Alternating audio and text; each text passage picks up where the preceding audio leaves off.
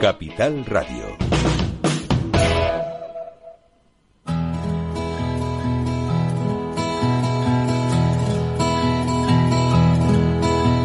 Comienza la caja de Pandora. Al verte sonreír al verte sonreír.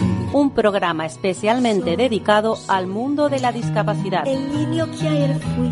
El niño que ayer fui. En Capital Radio La 10, cada semana hablamos de aquellas personas que por una causa u otra han llegado a ser dependientes. No, no vendrá y así sabrás lo bello que es. Lo presenta y dirige Paula Romero. Caen, Caen mil lágrimas al mar. mil lágrimas al mar. Tú, no me verás llorar. No me verás llorar. Y es que solo tu alegría Pues amansa aquí, mi dolor. aquí estamos, como cada semana, como cada semana, que con el mismo interés, con las mismas ganas de hablar de, de esa parte de la población que nos necesita y que necesita que seamos nosotros, pues su voz. Y hoy vamos a tocar un tema que es que creo, mm, no, no es que no lo haya tocado, es que lo tenemos manido de tanto tocar, pero es tan importante que lo digamos una y otra vez hasta que se haga justicia, que yo no voy a dejar nunca que este micrófono se pare sin hablar de lo que es eh, verdad y justicia y, y todo lo que, lo que está relacionado con lo que pasó durante la pandemia en Madrid. Me voy hasta Madrid porque de la Asociación Madrileña de Verdad y Justicia tenemos a Mercedes Huerta. Ella es una de las participantes en la Comisión Ciudadana que que ha querido destapar todas las vergüenzas de lo que ha pasado en Madrid y que han sido capaces de llegar hasta Europa. Mercedes, hola. Buenas tardes, Paula. Es que me emociona cada vez que, que mencionas toda esta lucha y, y la situación. me sacas una lágrima porque es verdad que, que lo tenemos como muy desarrollado, pero creo que todavía no hemos llegado a toda la, la sociedad y que desde Verdad y Justicia se está haciendo y Marea de Residencias, somos compañeros y, y, y juntamos todos los esfuerzos para que consigamos esa justicia creo que tan necesaria. Tan importante, tan importante, porque yo siempre lo digo, a ver, que pensemos que todos terminaremos siendo personas mayores, todos podemos terminar en una residencia y la pandemia es una cosa que ocurrió ahora, pero que puede ocurrirnos en cualquier otro momento. ¿Qué pasará si esto se queda sin, sin, o sea, si se le da mm, carpetazo? Si no pagan lo- los que realmente han- tienen que, o sea, lo- lo- los culpables, volverá a ocurrir y no pasará nada. Se instalará en la sociedad como algo habitual que los mayores puedan morir sencillamente por ser mayores o- o tener discapacidad. Es que eso es lo grave, Paula. Es que no debemos permitir desde la sociedad, y somos los que tenemos eh, la capacidad y, y- y la voz de decir no estamos de acuerdo con estas decisiones políticas, porque que no se nos olvide nunca, fueron decisiones políticas. Claro. Había medios para eh, atender a estas personas, pero no se quiso. Y, y como tú bien dices, puede que, no sé si este tipo de pandemia o otras que vengan, pero si no hay una justicia, una depuración de responsabilidades, sí puede hacerse. Pero sobre todo lo que exigimos es una garantía de no repetición de esta eugenesia, como dijo el magistrado emérito Martín Pallín, que se ha producido de forma tan gratuita y, sola, y no solamente con, con los mm, residentes de o residentes ancianos de las residencias de mayores, sino también con residentes de discapacidad. Exacto. Que eso se, de eso se habla poco. E- Efectivamente, nosotros lo llevamos igual en nuestra bandera. Yo eh, siempre lo hemos dicho y nos, no nos ceñimos únicamente a los ancianos o mayores de residencias, sino que es a todas las residencias donde tengan gente que, por cualquier motivo, para estas personas que no tienen corazón, eh, son un estorbo. Y no nos olvidemos nadie es un estorbo en esta sociedad y mañana yo misma me da un ictus y quedo en una silla de ruedas eh, y necesito que me atiendan al 100% porque soy dependiente y a mí no me nadie me tiene por qué excluir de un sistema sanitario y me tiene por qué vulnerar derechos. Entonces, vamos a movernos aunque solo sea por egoísmo que mañana podemos ser. Yo tengo 59 años, pero el que te pegue un palo la vida no tiene edad, Paula. Sí, es, cierto, es cierto. Esta, esta comisión ciudadana que me pareció de lo más acertado, ¿qué, qué es lo que esperan ustedes? ¿Que, eh, esto saldrá adelante? ¿Qué pasará? Eh, por ahora, por ahora habéis podido eh, que bueno que en Europa se le se le se le tome interés a lo que habéis llevado, pero ¿qué, qué pensáis? Vamos a ir por partes, porque la el a Europa fue algo que Miguel Urbán eh, invitó a mis compañeros de más de, de de residencia, con lo cual fue algo anterior a Verdad y Justicia. En diciembre del 22, en el puente de diciembre, mis compañeros estuvieron y se tomó en consideración y ahora dos compañeras el día 20 de, de septiembre han luchado por ello y afortunadamente han sacado adelante la propuesta de decir se va a investigar. Y luego, por otra parte, Verdad y Justicia nació el día 18 de mayo del 22 por la inacción de la justicia. Entonces es como que se han unido, las, han pegado un choque frontal las dos, mm, las dos iniciativas para decir darle más fuerza a todo. La jornada del 15 y 16 de septiembre con un magistrado, o sea, con un juicio entre comillas social, pero sí con un tribunal mm, donde hemos sacado adelante con declaraciones de familiares, trabajadores, periodistas, médicos, Amnistía Internacional, Médicos Sin Frontera, que oír aquellas declaraciones en sala, políticos, como el eh, Santiago Llorente, el alcalde de Leganés, que por cierto quiere ahora, el actual alcalde que hay, quiere que el el, auto de casación que tenemos o que tienen interpuesto allí, pues como que se pare, como todo lo que la derecha quiere, que se pare y eso no siga adelante. No, eso. Hay que investigarlo. Eh, eh, José Ángel Gómez Chamorro, que fue el presidente de la Comisión de Investigación en la Asamblea de Madrid, hasta que Ayuso lo paró y adelantó elecciones. Es decir, hubo un cartel de gente maravillosa y os puedo asegurar, y está en YouTube, las declaraciones de todas las personas que ahí declararon ponen los pelos de punta. De, los que participaron en la, en la Comisión Ciudadana. Efectivamente, de todas las personas que fueron como 29 que participaron en la, en la comisión, la declaración, hay muchas llamativas, pero tú imagínate una persona como Miriam Alía, de Médicos Sin Frontera, acostumbrada a batallar con conflictos y situaciones difíciles, declarar y que esa mujer viniera abajo y llorara, para mí ha sido impactante, no, lo siguiente. Y yo soy hija de una de esas víctimas y conozco historias de muchos de mis compañeros, pero ver a una persona de esa catadura a nivel de, de badaje, yo digo, si es que la sociedad con esto no reacciona, yo que pare el tren que yo me bajo de esta sociedad porque no quiero una sociedad que no sea capaz de tener una empatía con los más vulnerables. Una sociedad dura, dura y cruel casi, porque si tú no eres capaz de, de, sentir ese dolor por esas personas. Otra, otra de las, de las declaraciones que escuché, porque me, me he oído todas las declaraciones, como está colgado, como tú bien has dicho, está colgado en internet, y me sorprendió muchísimo cómo explicaban el dolor que pueden experimentar el cuerpo por esos pulmones que no pueden respirar, que no pueden, es que es la agonía que han tenido que pasar esas personas sin estar sedadas, sin nada de nada, o sea, solos, en habitaciones incluso a veces cerradas con llave porque no les permitían salir. Mm, de verdad es que clama al cielo, ¿eh? Las declaraciones de Francisco Pozo, neumólogo y epidemiólogo. Sí, fueron las de él, las que oí. No me, no me acordaba de su nombre, sí. Y explica, o sea, sé más extensa de lo que he sido yo y di, y di con esa actitud que es lo que decía este señor.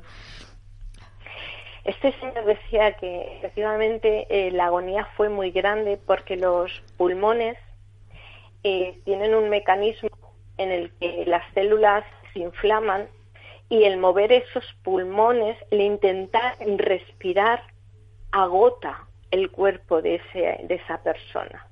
Si nos vamos y, y, nos ponemos en la piel de que esas personas son personas ancianas, muchas de ellas con diversas patologías, es decir, eh, intentaban respirar y no podían.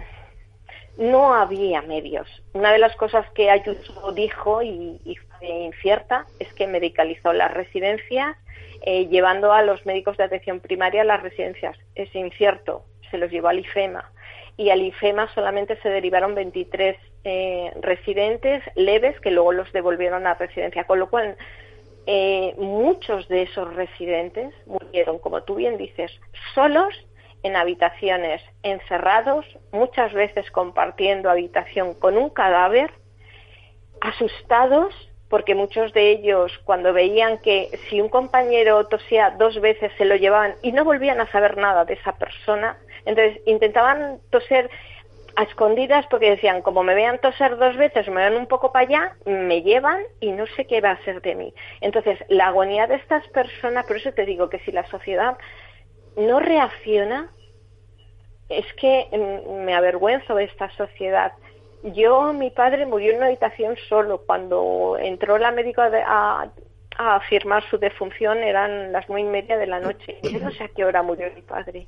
Yo no sé mi padre si sufrió mucho o poco, pero sé lo de eh, lo de otras muchos y sé, por ejemplo, las declaraciones de gente de la UME y bomberos y, y, quiero que la, sociedad haga un, una radiografía, es decir, personas que como Miriam Alía de Médicos Sin Fronteras están acostumbrados a ver situaciones de catástrofes muy crueles, y cuando entraban a desinfectar las habitaciones y se encontraban a los fallecidos dentro, muchos de ellos se salían fuera al pasillo y lloraban como niños y eran incapaces de gestionar.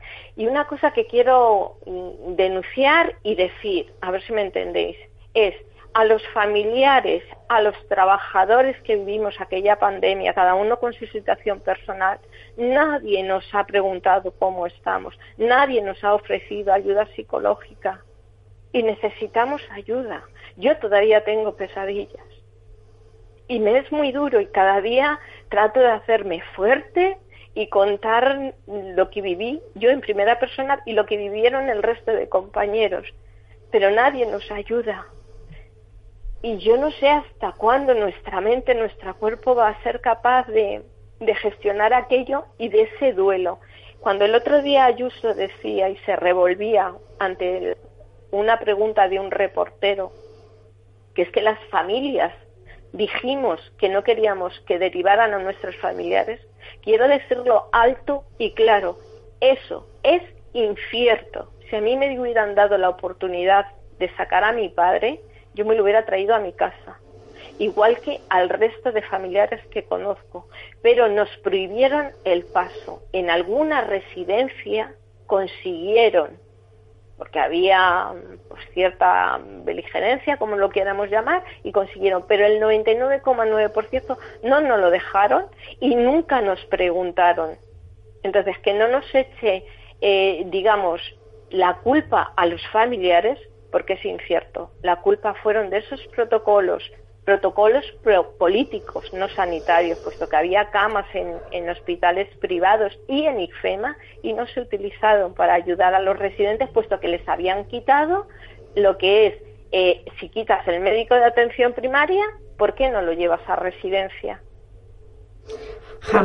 jamás se ha reunido con vosotros la, la presidenta ni, ni, ningún representante, ni ningún representante. No, no, no, Paula, lo puedo decir alto y claro porque en primera persona y como yo, todos mis compañeros, nunca nos han recibido. De hecho, en las jornadas de la Comisión Ciudadana se les citó y no sabemos que recibieron las citaciones. La única, y voy a ser honesta, que llegó tarde por no sabemos qué causa y lo tenemos mm, reclamado, fue la citación a Carlos Mur en Andorra, que estuvo retenida hasta el día 19 en Barcelona y a él no le llegó. Pero las de Madrid tenemos la confirmación de que fueron recibidas todos y cada uno de los representantes de la comunidad autónoma de Madrid y entre ella Isabel Díaz Ayuso. Nunca nos ha recibido, nunca nos ha dado explicaciones. Es muy difícil explicarle a alguien. Ella se basa en sus mentiras, como la última declaración que nos ha hecho mucho daño, o la que Osorio dijo, que es que hablar del tema nos hace daño a las familias, se abre el duelo. No, perdón. El duelo no lo hemos cerrado. El duelo hasta que no consigamos justicia no lo vamos a cerrar. Y ante la inacción que se está teniendo aquí en España, es verdad que tenemos una esperanza en Bruselas y ha sido un logro de marea de residencias que por fin eso mm, venga un equipo investigador a, Madrid y, y vea lo que hay. Te puedo decir, Paula, que las conclusiones todavía no están, tardarán un poquito porque son muchas, pero las investigaciones e informes que la Comisión Ciudadana tiene, aparte de las declaraciones, yo, y mi corazón me lo dice y pocas veces me suelo equivocar, va a ser un informe demoledor, donde nadie va a poder mirar para otro lado ante esta gran masacre, ante esta eugenesia que no ha tenido eh, sentido ni explicación. Yo, desde luego, lo que espero es que lo que esperáis vosotros, y yo creo que lo que esperan todos, que la justicia eh, ponga los ojos en este caso, porque es que yo creo que ha echado la vista a otro lado. Yo siempre me pregunto por qué, por qué la Fiscalía no intervino. Me refiero a la Fiscalía General del Estado, no a la Fiscalía de Madrid. Y es algo que es una pregunta que nadie me ha sabido contestar. ¿Por qué? ¿Por qué? Que yo tampoco te la sé contestar porque tuvimos una reunión con ellos, creo que fue el 2 de febrero, si no me equivoco, porque en mi cabeza ya van con muchas fechas, y prometieron que se iban a reunir con nosotros al mes siguiente para seguirnos diciendo cómo iban los trámites de las distintas querellas y estamos esperando. Eh, yo soy muy mala, muy mala porque no me fío ya de nada ni de nadie y quiero que a mí alguien me explique por qué la Fiscalía General del Estado no ha actuado de oficio ante la mayor masacre de la democracia. Yo creo que esa pregunta nos la hacemos muchas personas, muchas. Pues parece que a la Fiscalía no le interesa responder a, la ciudadanía española y, actuar, puesto que además es ella la garante de los mm. derechos constitucionales y judiciales. Entonces, eh, creo que va a tener que retratarse en algún momento. A mí me da mucha vergüenza ajena, no mía ni de mi plataforma ni de Marea, ¿no? Porque estamos luchando lo que ellos no han sido capaces de luchar, pero vergüenza ajena que sea Bruselas antes que España la que ponga en un brete a la Comunidad de Madrid. Y ojo, eh, yo cuando digo, y bueno, yo y, el conjunto, ¿no? Cuando decimos eh, que esto se juzgue eh, que no se vuelva a repetir, no lo digo solo para Madrid. Madrid solamente tiene una peculiaridad y es que hay unos protocolos firmados, pero el resto de España se han cometido igual, a mayor o menor grado, en Castilla-La Mancha, Castillo-León, Cataluña, etcétera. De hecho, en Alcoy ahora mismo está en proceso judicial. Eh, esto quiero que no vuelva a repetir en ningún rincón, por muy chiquito que sea, del territorio español, que a nadie más se le ocurra. Sin duda. Mercedes, muchísimas gracias por estar ahí siempre luchando y bueno, y por regalarnos estos minutos a nuestro, a nuestro programa. Sabes que siempre es un placer y que cualquier momento que me digáis, ahí voy a estar. Y desde luego, en lo que mis fuerzas lo permitan y a mis compañeros, vamos a seguir luchando y exigiendo justicia. Creo que se lo merecen. Pues sí, es que lo merecen por todos, por ellos y por los que vendrán. Efectivamente, aunque solo sea por egoísmo, creo que debemos de luchar por todos. Pues sí, un abrazo muy fuerte. Un beso enorme, Paula. hasta siempre. Hasta siempre. Bueno, pues este, este tema que hemos hablado tantísimas veces, pues eh, lo tenemos una semana sí y otra también. Y ahora quiero hablar de algo que también me tiene preocupada durante muchísimo tiempo, o nos, nos ha tenido, sobre todo a los padres que tenemos hijos con autismo. Eh, voy a hablar con, con Belén Jurado. Belén Jurado es la madre de un adolescente con autismo. Es una mujer muy, muy luchadora, está siempre muy activa en las redes y a través de las redes sociales como la he podido conocer. Y quiero que nos cuente mm, cuál es la lucha que tiene ahora mismo. Hola Belén. Hola Pablo, ¿qué tal? Belén, yo eh, llevo ya, no sé si dos o tres semanas o a lo mejor más tiempo, no lo sé, viendo pues todo lo que se cuelga eh, en Twitter particularmente, que es lo que yo, por donde yo me muevo, y estamos viendo mm, lo que todos conocemos pero que nadie, de lo que nadie hablaba. ¿Cierto o no? Así es. Está, se ha destapado la olla, por decirlo de alguna manera. Sí, las injusticias que ocurren con nuestros hijos. Pues sí, mira, yo es que, como ya alguien me conoce, eh, tengo una hija con, con autismo que sufrió muchísima discriminación en el colegio. A raíz de ahí, eh, yo fui denunciando públicamente en redes cosas que nos iban pasando y, a partir de ahí conocí a muchas familias que, que, me escribían, me contaban cosas como las que están saliendo ahora. Entonces yo siempre he tenido eso dentro de, mí y de mi corazón y quería sacarlo de alguna manera. Lo he intentado de varias formas, estuve, hice un blog que se llama Proyecto Madres, en el que intenté y conseguí muchas historias de discriminación, las escuelas, prácticas invisibles que nadie conoce y que pasan desapercibidas porque están totalmente normalizadas. Es como si no pasara nada. Efectivamente, están normalizadas. Es que eso es lo triste, que estén normalizadas. Por eso ese hashtag que tienes tú de no pasa nada eh, es muy significativo porque es lo cierto. Está pasando esto, aquello y lo otro, pero no pasa nada. Claro, yo eh, eso hice el blog y hice luego también unas charlas en YouTube entonces, eh, yo he ido recopilando a través de los años muchísimas experiencias, pero claro, no todas como ahora están saliendo en, el, en este hashtag. Que se puede decir que aquí está saliendo todo, porque estamos tocando todos los temas y todas las y toda eh, o sea, la diversidad en completo, porque no solo hablamos de autismo, aquí hablamos de sordera, de ciegos, hablamos del colectivo autista, hablamos de millones de cosas. De, discapacidad, de, discapacidad en general, ¿no? De discapacidad en general. Exacto. y hay una cosa que a mí me sorprende, es que eh, hay muchos profesores y maestros que, que participan, o sea, que están de acuerdo con lo que están oyendo, que les parece que es real, que no es mentira lo que, lo que dicen los padres. Eso me ha gustado mucho. Claro, hombre, es que en el colectivo mm, docente hay muchísimas personas que hacen muy bien su trabajo. Sin duda. Y yo nunca he puesto este hashtag ni nunca he creado nada para hacer eh, crítica a todo el colectivo docente. No, no. Estoy haciendo crítica a las malas praxis que existen y esos están ahí, se están viendo. Yo no, yo no estoy publicando nada que no me cuenten yo todos los mensajes que voy recibiendo los voy echando fuera. Y hay algunos buenos y hay docentes mismos que ellos mismos me dicen que les está viniendo bien para el día de mañana, mañana mismo, y en su colegio hacer las cosas diferentes.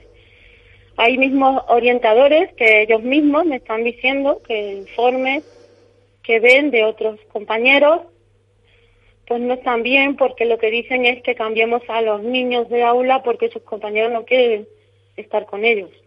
Eso no va a volver a pasar, me dice esa orientadora. Hay eh, mucho, o sea, hay muchas personas que me están apoyando. También hay muchas personas que se creen que esto es profefobia.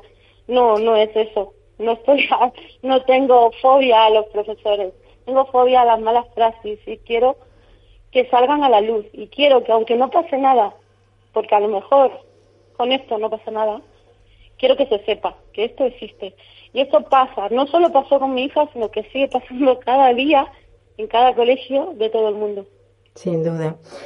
Y por otro lado, bueno, pues tenemos ahí lo más reciente, mm, lo que ha pasado en, en Andalucía, ese niño que, que ha explotado, que, que, que, bueno, que estaba ya tan cansado de sentirse acosado y maltratado y ha hecho una barbaridad que sin duda está mal, pero que habría que ponerse en la piel de esa criatura, porque cualquiera de nosotros sin tener autismo y sin tener nada, si nos acorralan de mala manera durante mucho tiempo, al final quizás terminaríamos haciendo algo que no es correcto. ¿Cómo, cómo ves tú eso? ¿Cómo lo ves? ¿Qué, qué sensación te dio? Eh, sobre todo cuando los medios de comunicación lo que, lo que hablan es, mm, es un autista, como si el autista fuera algo, mm, no sé, de otro planeta, como si no fuera una persona como todos nosotros. Que como siempre pasa, nunca somos conscientes de que son personas, siempre estamos ahí como si fuesen de otro lado, ¿no? Los de otro lado y nosotros, no. Yo no justifico la violencia, no justifico lo que ese chico ha hecho, no puedo decir que esté bien hecho. Pero ¿hasta qué punto tiene que sufrir una persona para hacer eso? ¿Cuántos días y cuántas maltrato puede sufrir una persona sin que nadie se entere y que no pase nada? hasta que pasa. Es necesario que lo que ha hecho no se hubiese parado mucho antes a los compañeros que le hacían bullying, porque es que se ha demostrado que era así, que se le hacían bullying. Esos profesores que estaban allí viéndolo, porque no me pueden decir que no lo estaban viendo, porque eso se ve. ¿Qué hacían? Que, que no, no era nadie ese chico para, para, para hacer algo, para parar eso de alguna manera ya te digo, no justifico la violencia, Paula, pero creo que hay que sufrir mucho para llegar a hacer eso. Una persona con autismo que no entiende en muchas circunstancias y que la acorralen de esa manera cada día hasta que llegue a ese punto. Es que con la discapacidad mm, están pasando muchísimas cosas. Bueno, estamos hablando ahora de ese niño, pero vámonos a otro colegio donde a una niña de 13 años varios compañeros abusaban sexualmente de ella una niña con discapacidad. Es algo, es algo que, que no me entra en la cabeza. O sea, de verdad, en un colegio puede pasar algo así y no enterarse los, los adultos que, que tienen que cuidar del colegio, de, de los niños cuando están en el recreo. En los recreos siempre hay profesores que están vigilando. ¿Eso en qué momento ocurrió? ¿Cómo puede...? Abusaron de ella y no pasó nada, ¿no? Sí, como, como una niña de 13 años, una niña de 13 años con discapacidad. O sea, que hay que... Hay tengo que... decir que esa noticia la he visto, he querido entrar a leerla y no he podido. No he podido, no he podido llegar a leerla por completo. No puedo hablar porque es, tan dolorosa que no, no he llegado a leerla. Sí, duele, duele, duele y además te pone la piel, vamos. Porque se aprovechan de las personas con discapacidad. Sí. Porque no van a hablar o porque no van a no, no se va a enterar nadie. Que es el problema, no se va a enterar nadie. Pero luego pasan estas cosas. Pues yo, mi hija no habla y no tiene lenguaje y yo creo que, que por eso mismo, por, por no tener lenguaje, se ha, ha podido pasar muchísimas de las cosas que han pasado y las cosas que yo no sepa porque seguro que hay muchas que no sé. Que no, que no, sí, que no has podido nunca conocer, evidentemente.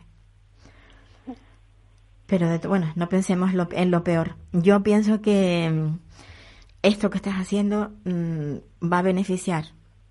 A lo mejor no vamos a conseguir de la noche a la mañana que las cosas cambien, pero sí crear empatía entre los que pueden eh, y sobre todo entre los que tienen el, el poder para que esto no, no ocurra.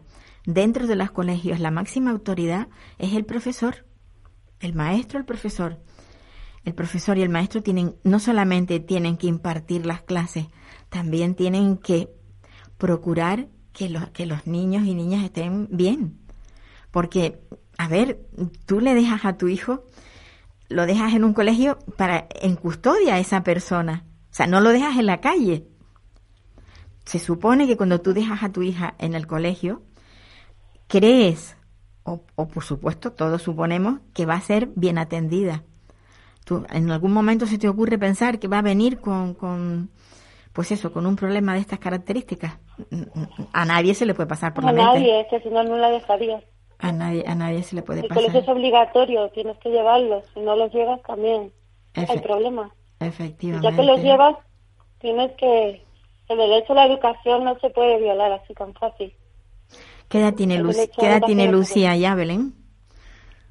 Usted tiene 15 años. Tiene 15 años. O sea que ya está estudiando, ya está en el instituto. Estamos en tercero de la ESO porque está repitiendo este curso en una aula TEA y en un instituto, en un aula. Entonces hay ratitos que entra en el aula ordinaria y hay otros ratitos que está en el aula TEA.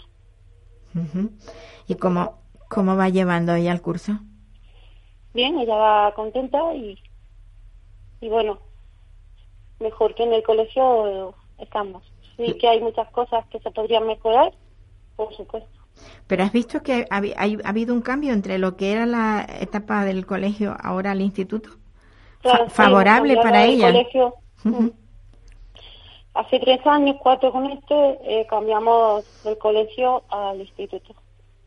Y, Y y se, estamos y se adaptó bien. público. Se adaptó bien. Sí, fue el- con todo el tema de la pandemia, pero pero sí, ella se adapta bien. Ay, al revés Sí. ya es peor. Los que no se adaptan a ella son otros, pero ella no suele adaptarse mal. Ya. Mira, y esta y, y Lucía sigue pintando a esas florecitas que hace. eh, mm, todos los días. las, las, o sea, ¿qué haces con ella? Yo llevo guardando, pues, si tiene 15 años, al año que conseguimos que pintara o algo así, no sé qué era el año, dando, insistiendo mucho todos los días y conseguimos que hiciera un trazo, que lo tengo guardado. Desde ese dibujo, primero, son ya 14 años guardando dibujos. Madre Voy a mía. tener que salirme de mi casa. para, Porque para hacer una exposición.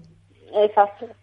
Ella tiende a dibujar flores y últimamente tiende a dibujar niños que dice que son sus amigos.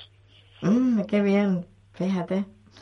Pues Aunque la, no tiene amigos en realidad, pero la, la parece ver- ser que, pero bueno, imaginarios, son amigos imaginarios, ¿no? claro, En el fondo. Belén, eh, tú- eh, ¿vosotros vivís en Madrid? No, yo soy de Córdoba, vivo en Madrid. en Madrid. ¿Y hay una diferencia entre una comunidad y otra a la hora de, de bueno, pues de la atención a las personas con, con discapacidad? ¿Tú lo ves que es igual, que da igual? Yo creo que por todos los sitios, ahora que estoy recibiendo tantos testimonios, yo creo que por todos los sitios hay cosas buenas y cosas malas. Generalizarlo no sería bueno aquí, pero sí creo que Madrid es los sitios casi que peores en temas de discriminación y de no solo a las personas con discapacidad, sino también pues a los inmigrantes o gitanos que también, por ejemplo, me escribieron hace poco para este hilo que hice, no, no pasa nada. Sí creo que hay mucho más. Pero eso lo creo yo, exacto no lo sé, la verdad. Porque luego sé que hay en otros sitios, pueblecitos pequeños, eh, que yo conozco que hay muy buenas, muy buenas praxis. Entonces, no lo sé. Mira, no te puedo decir exacto, Paula. Ahora, ahora voy a darle paso a. ¿Es posible que le demos paso? Le voy a dar paso a Cristina Casteleiro, desde Galicia, que también tiene una niña con autismo y yo creo que también está siguiéndote en Twitter. Hola, Cristina. Hola, Mira, tengo a Belén Jurado en, en el otro teléfono. Eh, sí, una, un apunte. No tengo una niña con autismo, tengo un niño con una discapacidad, con una pluridiscapacidad. Ah, pues fíjate, gracias por decírmelo. Yo no sé por qué tenía yo esta anotación. Es un error. Lo siento, discúlpame, pero bueno, tienes un niño con, con, con discapacidad. Pues Sí, estaba, con discapacidad intelectual, sí. sí, mm, eh, yo no sé si conoces a Belén Jurado, supongo que Sí. sí, a través de... Sí. Y Belén, yo no sé si tú conoces a, a Cristina Casteleiro. Yo creo que sí, me suena mucho, claro, tengo mucha gente, pero sí me suena bastante. Pues, pues yo estaba hablando con, con Belén, bueno, de lo, de, del hashtag este que, que ha colgado y, y el que está mm, procurando que dar visibilidad al tema de, de la, bueno, pues del trato no correcto, vamos a decirlo así, a, a los niños en los colegios. ¿Cuál es tu opinión? ¿Cómo? ¿Que ¿Cuál es tu opinión, Cristina? Mi opinión es que falta mucho que recorrer para una inclusión total en los colegios y faltan muchos recursos. Nosotros, yo, mi hijo tiene nueve años y desde que empezó en el colegio hemos tenido que estar peleando por sus recursos. Está, tu, claro, tu hijo es pequeño, con nueve años, evidentemente. Nueve años tiene, sí. Yo le preguntaba a, a Belén si, si ella veía diferencia entre Madrid y Córdoba, que es de donde es ella, en cómo se trataba a los niños, pero me está diciendo, visto lo visto, con todo lo que está, está recibiendo ella, todos los escritos que está recibiendo, que esto es algo generalizado en todas las comunidades autónomas. Tú, Cristina, estás en Galicia. Sí, yo estoy en Galicia, sí. Y en Galicia, pues tres cuartos de lo mismo, ¿no? No hay... Me gustaría Yo que... quisiera hacer un apunte Sí, a lo que ha dicho Cristina. Buenas, Cristina, hola. Hola. Yo quisiera hacer un apunte solamente. Eh, todos los testimonios que se están exponiendo estos días, sí que es verdad que muchas personas se quejan de falta de recursos. Y yo no puedo decir que, que eso sea mentira, claro que sí. Hay muchísima falta de recursos. Pero hay muchas cosas que se están viendo en el hilo que, he hecho que no son solamente falta de recursos. Por ejemplo, eh, uno que os puede quedar muy claro es un niño que va a un colegio de educación especial y que tiene conductas disruptivas. Su profesora todos los días le quita el bocadillo para que no tenga esas conductas disruptivas, se lo come ella y le dice que qué bueno está, que qué gorda se va a poner y que qué buenos están los bocadillos de su madre. Yo creo que hay mucho más fondo de lo que son los recursos que por supuesto son muy necesarios, pero hay muchas cosas de mirada, de, de, de otra, de otra visión, de otras cosas. Pienso y opino. ¿qué, qué opinas, Cristina? Totalmente de acuerdo, que es falta de recursos y a veces también falta de, interés o de implicación, porque a mí me pasó en infantil, con la tutora que tenía en infantil, que a veces pedías una reunión y te decía, bueno, esa pregunta la, la PT, que es la que sabe. Y decías, bueno, la que sabe, pero tú estás en el aula con él, es un niño de infantil, o sea, tampoco, que a veces, o sea, tú también tienes que saber, porque eres la profesional que, que está también al, eh, o sea, que está todos los días con él. Marcos, ¿puedes abrir? Sinceramente, con lo, lo que acabas de, de decir de lo del bocadillo me ha dejado helada. Que esta señora se coma el bocadillo del niño. Pues eso falta de recursos, de verdad. Hay otra otra cosa más más, Más dura. interior y más eh, cuando yo hablo de discriminación hacia mi hija, por ejemplo, o cuando hablo de discriminación hacia todos los niños que estoy recibiendo los testimonios, se pueden ver en muchos y se puede comprobar que no es falta de, de recursos solamente y que sí, vuelvo a repetir que es muy necesario, por supuesto, pero no es solo lo único. Eh, no, puedo entender que puedo entender que si hay tres profesores las cosas pueden ir mejor.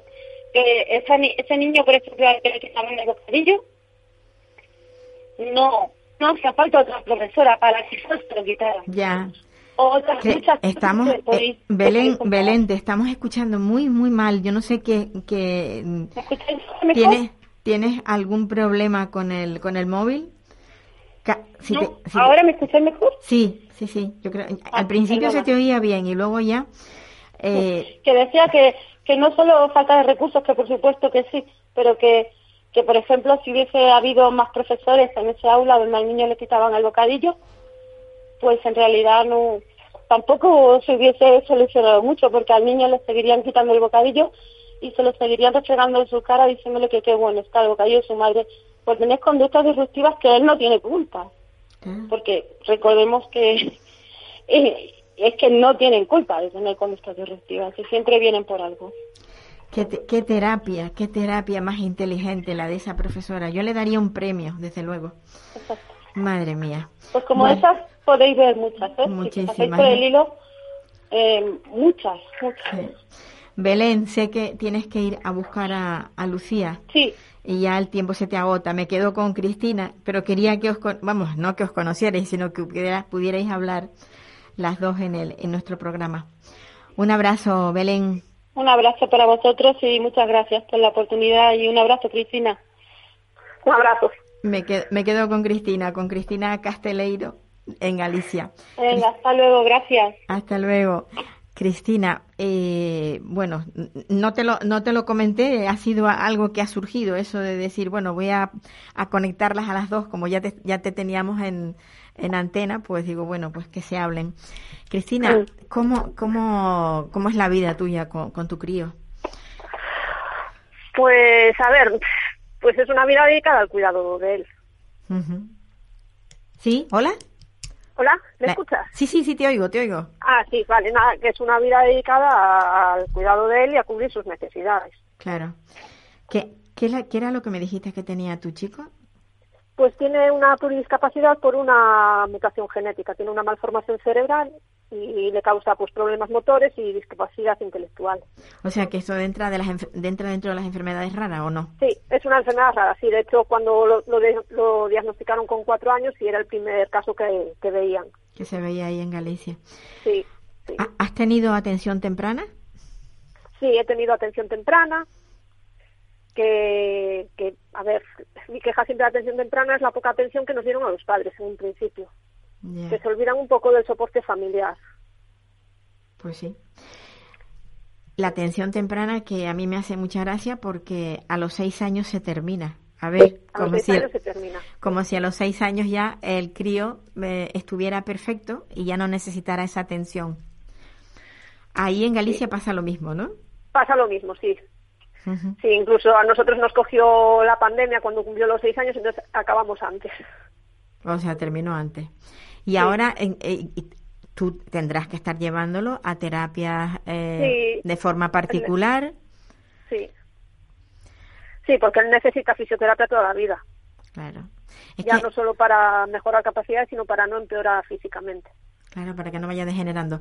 Yo lo que siempre digo es eso, que, que vamos, que no es lo mismo que un niño con necesidades especiales nazca en, en el seno de una familia pudiente que nazca en el seno de una familia pues de, de- de- de trabajadores que lo que tienen es un sueldo y ya está. Te, te las verás y te las desearás para Sí. poder pagar tanta terapia, porque además son caras las terapias. Sí, sí, son caras, sí, es que eh, además eso hay un empobrecimiento de la familia cuando cuando hay un problema de este tipo.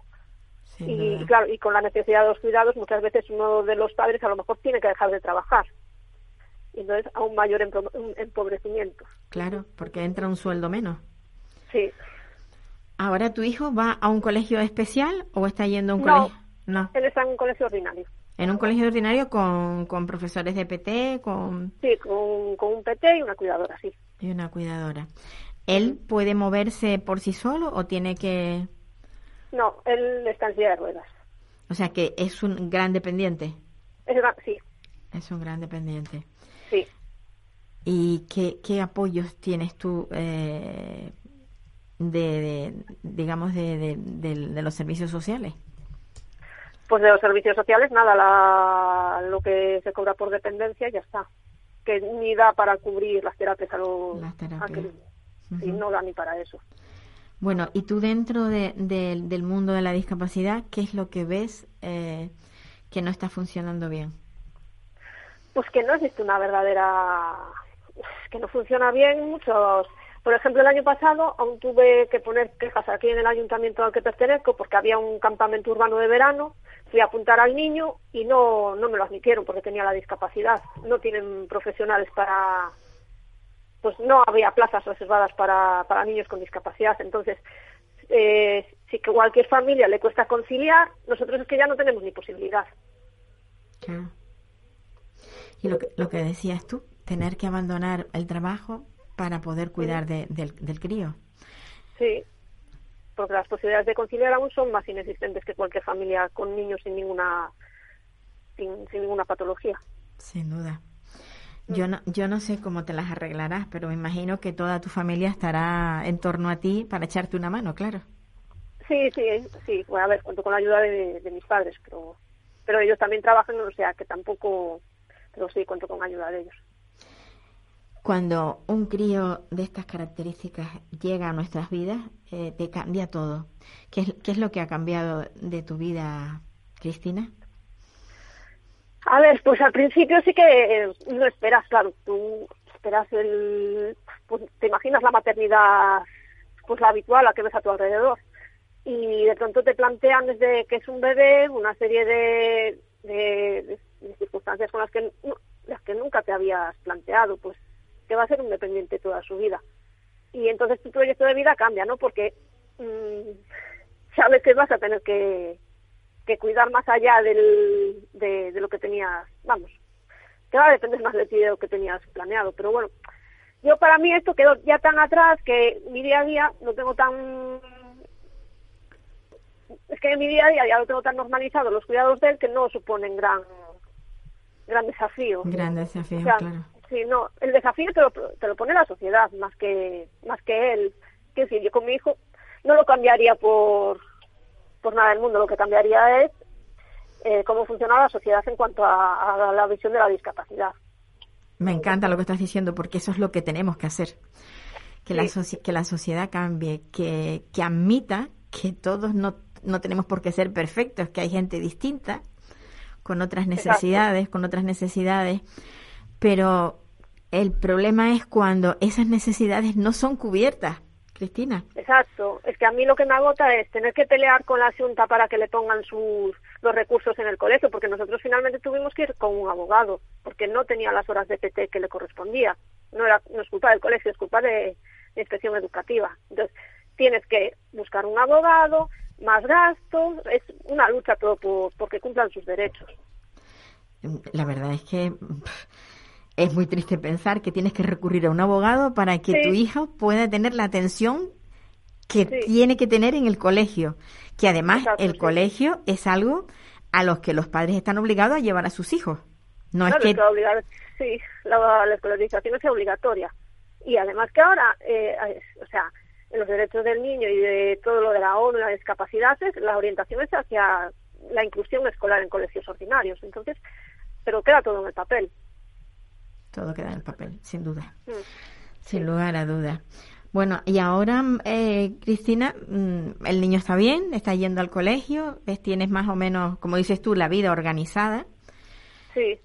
Pero eh, cada vez necesita más apoyo, me refiero, eh, respecto a, a, las terapias. Sí, a ver, sí. Sí, las terapias sí, necesita eso, mucha fisioterapia, porque además tiene un problema grave de escoliosis, que ahora requiere una cirugía, bueno. Que no para. Sí. Que tu, que tu vida está bastante complicada. Ahora, tenías que ir a buscarlo, me decías, ¿no? Sí, sí, sí, porque además también tengo ahora un bebé, entonces, bueno, pues, pues no paramos. Ajá, me dicen desde control que me quedan siete minutos. Ajá.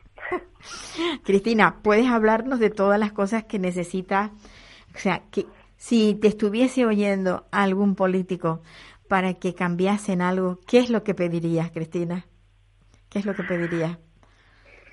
Pues pediría eso, que contemplen eh, que existen los niños con discapacidad, las personas con discapacidad, que van a tener una dificultad pues, de acceso con barreras arquitectónicas, o sea, que, que hagan el mundo accesible para, para todos, ¿no? Porque además lo que tú hagas accesible para una, pues, una persona con movilidad reducida va a ser accesible para todos. Y, o sea, es que es complicado coger un metro, es complicado coger un bus, complicado coger un tren, es, es todo... Todos son todo dificultades. Complicado. Sí, Sí, uh -huh. sí, el mundo está hecho para eso, para para unos cuantos, no está hecho para todos. El mundo está hecho para unos cuantos. Sí, Tú lo has dicho. Que como, sí, está hecho para que tengas una forma cuadradita, pero si tienes una forma redondita ya no pasas por ahí. Entonces es, es, es, es toda la dificultad. Y después es eso, que tenemos una en la sociedad hay un muchísimo capacitismo. A mí a veces voy con el niño por la calle y de pronto se te quedan mirando y, ay, pobre, y dices, ¿pobre el qué? O sea, piensan que, que, que tenemos una vida peor por, por tener una discapacidad, y no, la vida peor es porque no está adaptado el mundo a ellos, no por la discapacidad en sí. No, no, es que, es que te lo ponen difícil, realmente. Sí. Nos lo ponen difícil. ¿Y él en el, en el colegio tiene amigos? Sí, sí, él eh, lleva desde los tres años con los mismos compañeros y, y eso, está feliz en el colegio, sí. Está Pues muy arropado. Pues eso sí que es importante, que se sienta, que se sienta arropado. Bueno, con nueve añitos, con nueve añitos todo son juegos, todo es, bueno, pues la vida cómoda. Él no la tiene, no la tendrá tan cómoda, pero bueno, si No. tiene, si tiene los compañeros que la. Oye, y una cosa, en en los colegios suele haber, igual que hay gimnasia y demás, para las personas con una discapacidad física como la que tiene tu hijo, eh, ¿hay alguna terapia o hay alguna gimnasia a la que él No, no no, la en los colegios ordinarios aquí no, para eso tienes que ir a un colegio de educación especial. En los de educación especial sí lo tiene.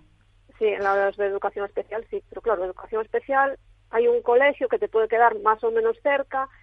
Eh, claro, es que es que si, si tú tienes un hijo que no tiene discapacidad, tú tienes libertad para escoger muchísimos colegios. Claro. El por cercanía, el que, vamos, el que te guste. En cambio, si tienes un niño con discapacidad, ya estás limitado. La sociedad siempre te está acotando el espacio. Ya no tienes esa libertad de elección, porque aquí hay uno para una comarca amplia, que lo puedes tener a 50 kilómetros y, o, o más. Entonces, imagínate llevar a ese niño, o sea, todos los días, tienes que hacerle recorrer un montón de kilómetros. Desde, desde tu casa, claro, sin duda. Y, y si no quieres, además, que coma en el colegio, pues lo quieres tener eh, comiendo, pues es que es, es complicado. Y solo hay un colegio de educación especial para escoger. Entonces, ¿Solo tienes uno al que, al que podrías acceder para...? para Sí, sí, aquí sí, sí. Aquí yo creo que hay mucho, vamos, en la mayoría de... Por eso lo, lo ideal es la inclusión en centros ordinarios. Claro.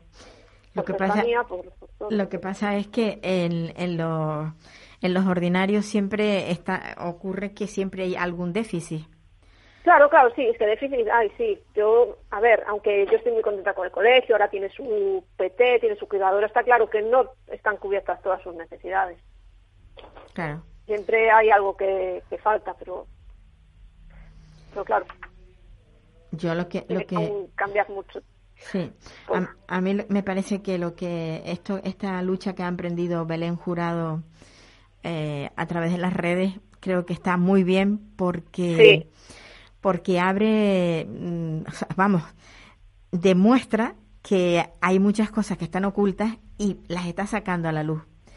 Sí, Como, sea, tú viéndolo, tú viéndolo, que, que, que, que has experimentado, leyendo todo lo que... Yo eh, he leído y hay muchas cosas que me son familiares, ya no solo en primera persona, pues, sino por, por otras personas que conozco. Es que eso pasa. Eso pasa. Muchas veces, eh, pues, eh, dan que los padres, pues, o que no quieren asumir la situación. Entonces, eh, a veces no escuchan a los padres cuando estás diciendo, mira, es que esto es así. Y no.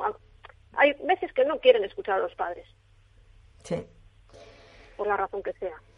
Esto, lo triste, ¿sabes qué es lo triste? Que no solamente ocurre en los colegios, que cuando ya estas personas se hacen adultas y pasan a ser residentes, por ejemplo, les ocurre exactamente lo mismo. Ayer me llamaba una madre contándome que el hijo eh, constantemente se le cae. Ella piensa que no se le cae, sino que lo empujan o le pasa algo. Bueno, el caso es que el chico tiene una discapacidad, pero es capaz de hablar. Y entonces la madre por teléfono hablando con el chico en una residencia, estoy hablando de aquí de Tenerife, le dice, ¿cómo que es que te has caído? Y dice, yo no me caí, me empujó la cuidadora y tenía un ojo morado. Ostras. Estas cosas pasan. Estas cosas Sí, pasan pasa. y no y no y, y no hay nadie que te pueda ayudar porque deberían de haber cámaras por todos lados para ver exactamente si es verdad que esa esa monitora tiró a, a este chico o esta cuidadora tiró a este chico, pero que no es la primera vez, este chico está muchas veces con, con heridas por todos lados. Y, y bueno, que nos que la discapacidad necesita de gente con, con corazón para trabajar en, en estos lugares Y sobre todo que hayan también personal suficiente, porque a veces también el personal, cuando no es suficiente, mm, pues pasan todas estas cosas. Yo no sé si tienes personal, bueno, si me estás diciendo que tienes una cuidadora a tu hijo, está claro que tienes cubiertas las necesidades en cuanto a eso, si el niño necesita ir al baño y demás. Sí, sí, eso sí, está cubierto. Eso está cubierto. Pues creo que el tiempo se, no, se nos va y, y gracias por, por estar ahí, Cristina, por haberme regalado esos minutitos a la radio. Gracias a vosotros. Y bueno, pues nada, yo me voy a despedir de los... Un abrazo muy fuerte, que, que sigas con tu niño, feliz, feliz y luchando por él sobre todo. sí, y sí. luchando por él. Sí, sí. Bueno, pues nada, un abrazo. Un abrazo.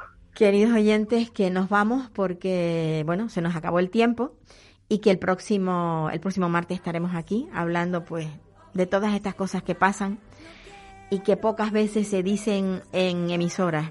Tenemos la suerte de tener esta, este programa en esta emisora solidaria y que mientras podamos, mientras tengamos voz, lo iremos haciendo. Hasta la semana próxima.